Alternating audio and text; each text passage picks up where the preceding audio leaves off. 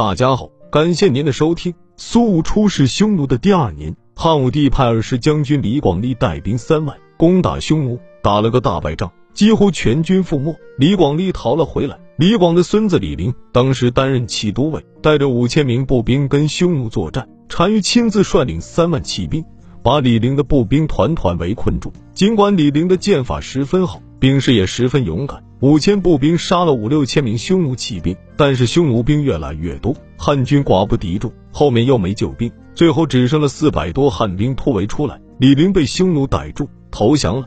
李陵投降匈奴的消息震动了朝廷，汉武帝把李陵的母亲和妻儿都下了监狱，并且召集大臣，要他们议议李陵的罪行。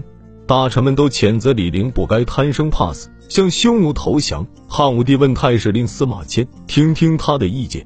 司马迁说，李陵带去的步兵不满五千，他深入到敌人的腹地，打击了几万敌人。他虽然打了败仗，可是杀了这么多的敌人，也可以向天下人交代。李陵不肯马上去死，准有他的主意。他一定还想将功赎罪来报答皇上。汉武帝听了，认为司马迁这样为李陵辩护，是有意贬低李广利。李广利是汉武帝宠妃的哥哥，勃然大怒，说：“你这样替投降敌人的人强辩，不是存心反对朝廷吗？”他吆喝一声，就把司马迁下了监狱，交给廷尉审问。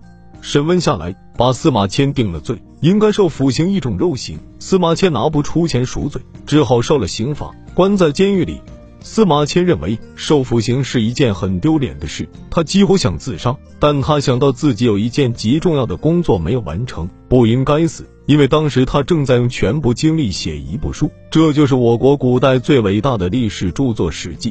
原来司马迁的祖上好几辈都担任史官，父亲司马谈也是汉朝的太史令。司马迁十岁的时候就跟随父亲到了长安，从小就读了不少书籍。为了搜集史料、开阔眼界，司马迁从二十岁开始就游历祖国各地。他到过浙江会稽，看了传说中大禹召集部落首领开会的地方；到过长沙，在汨罗江边凭吊爱国诗人屈原；他到过曲阜，考察孔子讲学的遗址；他到过汉高祖的故乡，听取沛县父老讲述刘邦起兵的情况。这种游览和考察，使司马迁获得了大量的知识，又从民间语言中汲取了丰富的养料。给司马迁的写作打下了重要的基础。以后，司马迁当了汉武帝的侍从官，又跟随皇帝巡行各地，还奉命到巴蜀、昆明一带视察。司马谈死后，司马迁继承父亲的职务，做了太史令。他阅读和搜集的史料就更多了。在他正准备着手写作的时候，就为了替李陵辩护，得罪武帝，下了监狱，受了刑。他痛苦的想：这是我自己的过错呀。现在受了刑，身子毁了，没有用了。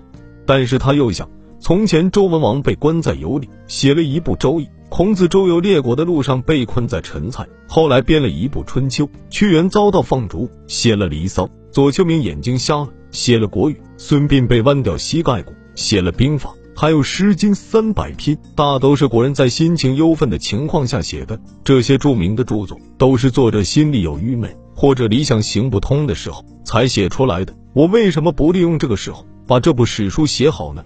于是他把从传说中的黄帝时代开始，一直到汉武帝太始二年（公元前九五年）为止的这段时期的历史，编写成一百三十篇、五十二万字的巨大著作《史记》。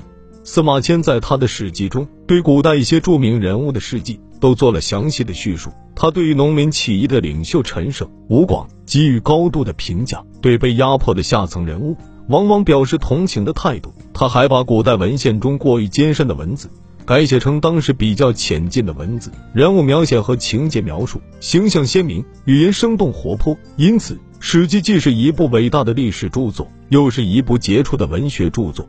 司马迁出了监狱以后，担任中书令，后来终郁郁不乐的死去。但他和他的著作《史记》在我国的史学史、文学史上都享有很高的地位。感谢您的收听，下回更精彩。